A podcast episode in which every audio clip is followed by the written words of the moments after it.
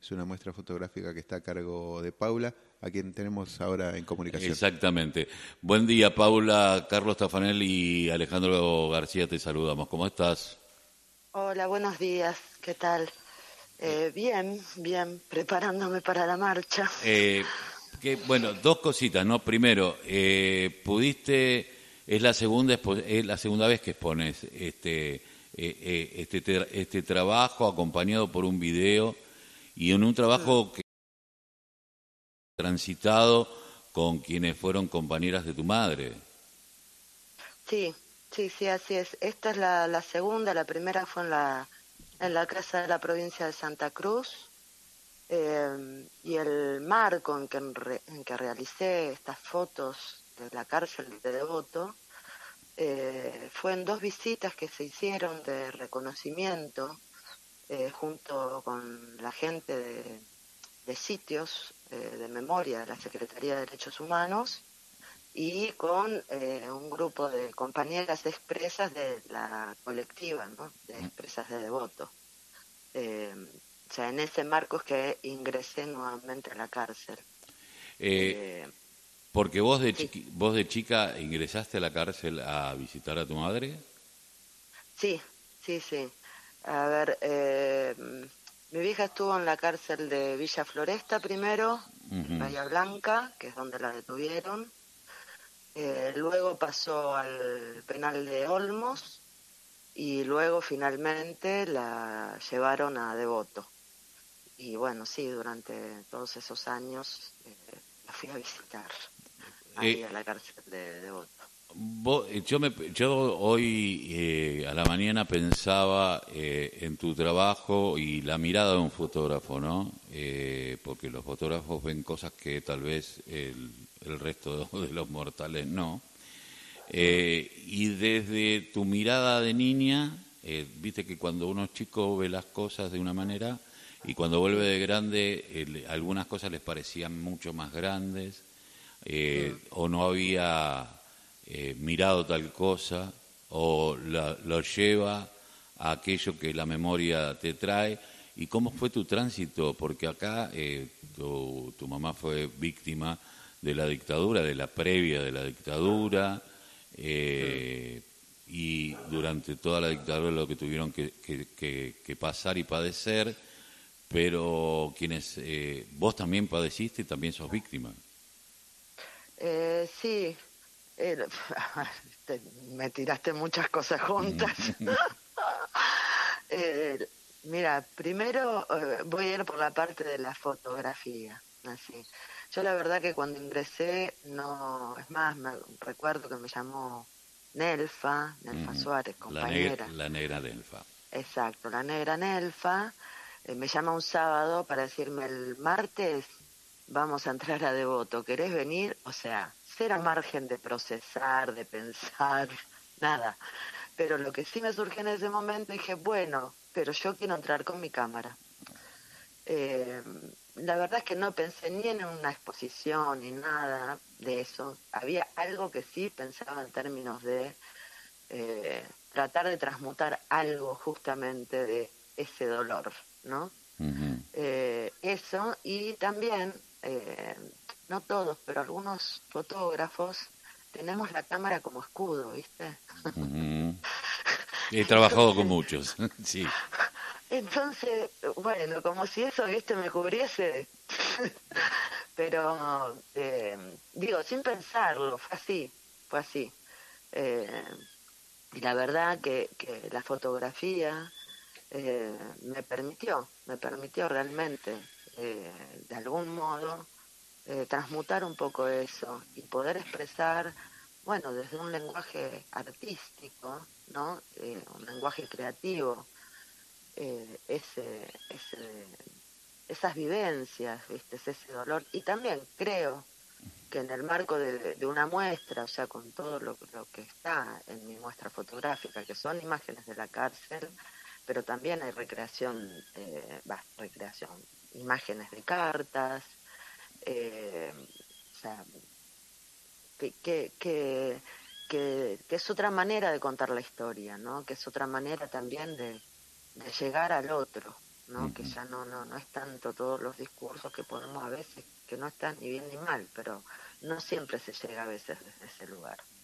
Eh, eh, eh Justamente quería preguntarte por eso, ¿no? Es decir, que teniendo en cuenta, recién hablábamos con Cuco Náñez, que en la batalla cultural, evidentemente, la dictadura y ese concepto y esa mirada del mundo neoliberal, eh, porque no estuvieron presas porque sí, eh, y la dictadura dejó un huevo de serpiente que dio una lucha cultural y que a veces uno siente que la va ganando, eh, más allá de todos los años que hayan sucedido, pasado, que van a ser 40 años de recuperación, no pudimos profundizar, más allá de que internacionalmente nos miren como quienes pudimos poner eh, los derechos humanos eh, en, primera línea.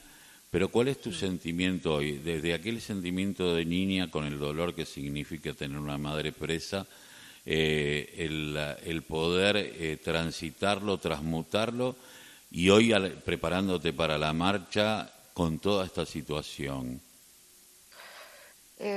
a ver, lo que siento es que justamente que tenemos que seguir dando batalla. Así que tenemos que seguir dando batalla, que si hoy hay lugar eh, para los discursos y los hechos de odio, ¿no? Porque no, no, no es solo una cuestión de discursos. Eh, si hoy hay lugar para eso, es porque sin duda nos faltaron profundizar cosas, ¿no? En esta batalla cultural. Eh, que, que creo que es necesario lo voy a poner en términos de los juicios, ¿no? Los juicios de lesa humanidad. Eh, hemos avanzado y como decías recién, somos el país, o sea, en América Latina tenemos una referencia en términos de, la, lucha por los derechos humanos, eh, de los pocos que pudo, o único que pudo enjuiciar con tribunales civiles, ¿no? a los militares. Bien, esa es una parte no menor, súper importante, pero por ejemplo no hemos llegado prácticamente a, justamente a todo lo que es el, poder económico, que formó parte, ¿no? porque los militares fueron el brazo ejecutor, pero el poder económico, eh, ¿no?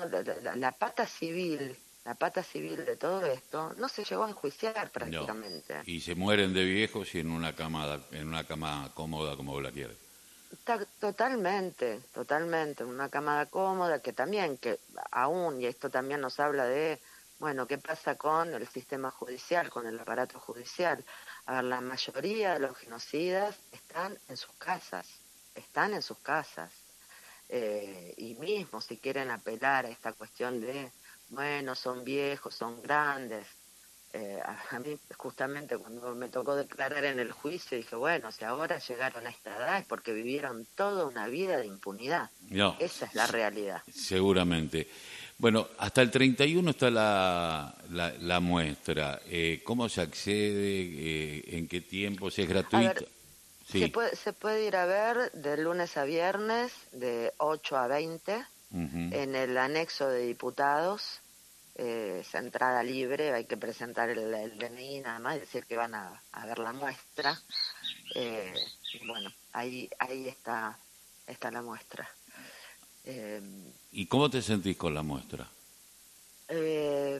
me siento muy bien y siento que fue también, ¿no? Que, que es que, a es un honor haberla presentado en el Congreso, cumpliéndose eh, 40 años de la democracia, esto lo, lo, promovió el diputado Gustavo Caqui González de Santa Cruz, eh, también estuvo presente ahí en lo que fue la inauguración eh, eh, María Rosa Martínez, que es también legisladora, es diputada y expresa política.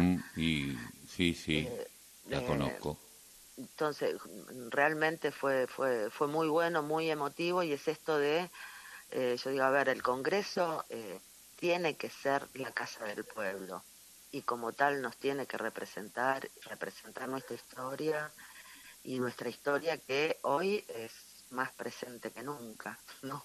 En, las batallas que estamos dando frente a los discursos de odio, negacionismo. Eh, así que realmente eh, eso, un honor, un honor y poder también en ese, en ese marco, algo, algunas cosas que, que dije al momento de inauguración, también es que, bueno, si necesitamos fortalecer nuestra democracia y desde ese lugar no puede existir eh, la proscripción eh, de una fuerza política, como es lo que están haciendo con Cristina.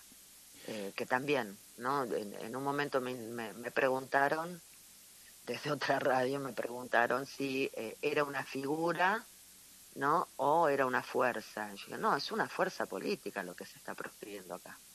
Y mientras eso sea así, cualquier gobierno sea del color que sea, que pretenda asumir en esas condiciones, está debilitando la democracia.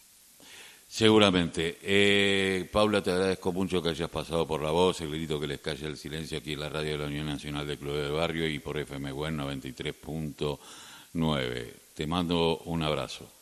Abrazo grande a ustedes y a todos los oyentes. Gracias. ¿eh? No, por favor. Paula Blaser Manso, eh, fotógrafa, hija de una expresa eh, política y militar.